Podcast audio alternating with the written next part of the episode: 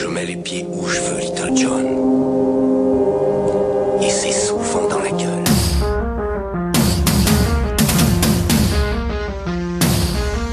Salut, salut les matinaliers, ça va Bien Bien Pas trop crevé Moi ça va, hein, ça va mieux.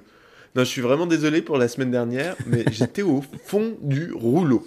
J'avais la tête comme une pastèque, qui a la tête comme une boule de bowling, hein, c'est de dire. J'avais chopé une saloperie en allant manifester sous la pluie contre la déchéance de nationalité et l'état d'urgence, hein, forcément. Enfin, ça, c'est la version officielle. En vrai, je suis arrivé à la fin quand le cortège commençait à se dissiper, histoire de taper la bise à deux, trois connaissances qui pourront témoigner que j'y étais bien, hein, et poster un selfie sur Facebook devant une bonne rôle euh, appelant à la révolte populaire.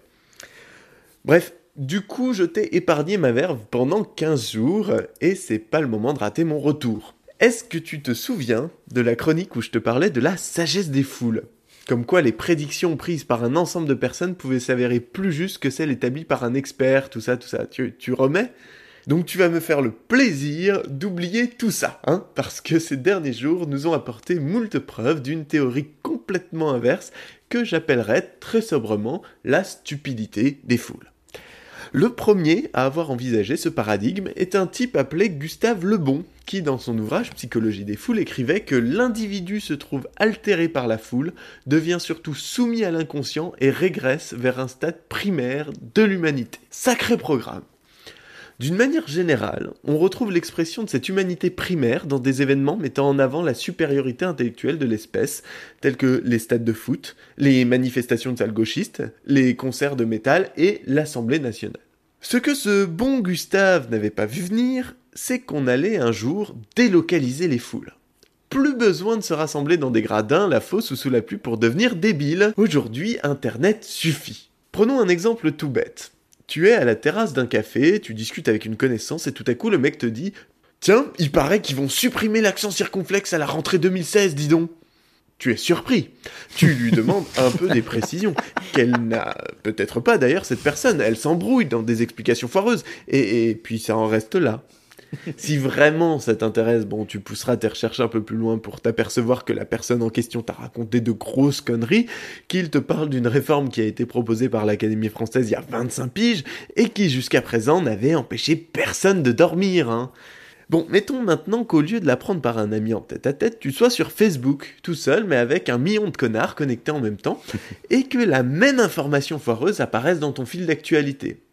À tout à coup, tu peux voir le nombre de likes augmenter plus vite que la lumière, les commentaires outrés s'accumuler, 10 de tes connaissances qui ont partagé l'information, bref, d'un coup, tu te retrouves au milieu d'une foule virtuelle qui a décidé de sauver l'orthographe d'une menace qui n'existe absolument pas. Et en moins de temps qu'il n'en faut pour l'écrire, avec ou sans accent d'ailleurs, tu y vas de ton petit commentaire parfaitement inculte et grossier.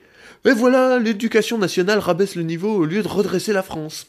Je vais pas m'attarder sur le nombre de conneries qui ont été écrites au sujet de cette réforme, hein, mais juste faire remarquer que c'est bien parce qu'on est tous des débiles finis, incapables de se poser la moindre question et prêts à retweeter le moindre truc de manière instinctive comme une foule de primates incontrôlables, que ce genre d'information complètement erronée devient le principal sujet de préoccupation de nos contemporains.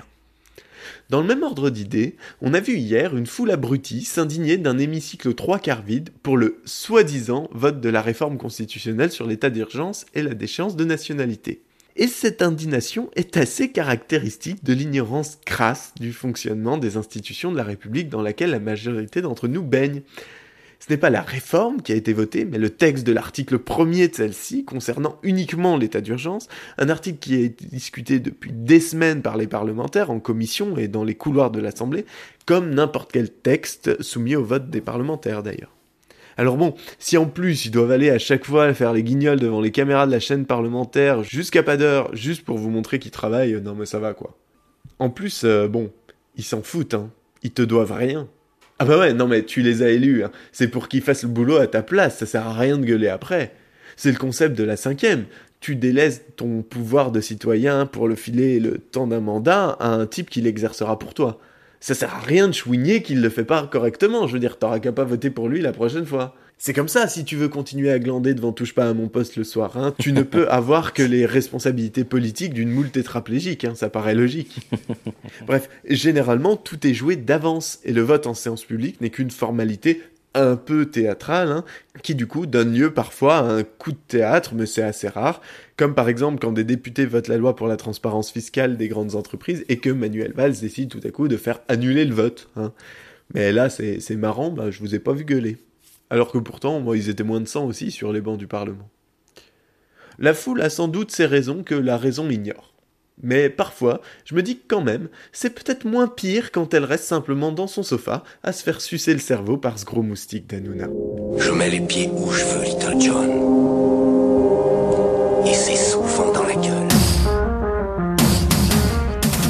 Le monde selon Pitoum sur Radio Culture Dijon, il est 8h48. Je pense qu'on n'a jamais eu autant de retard. Il a quand même fait. Il a dit qu'il est au fond du rouleau. Alors je bien que c'est soit au fond du trou, soit au bout du rouleau, mais t'es pas, les, t'es pas tous à la fois. hein. C'est pas les deux, non?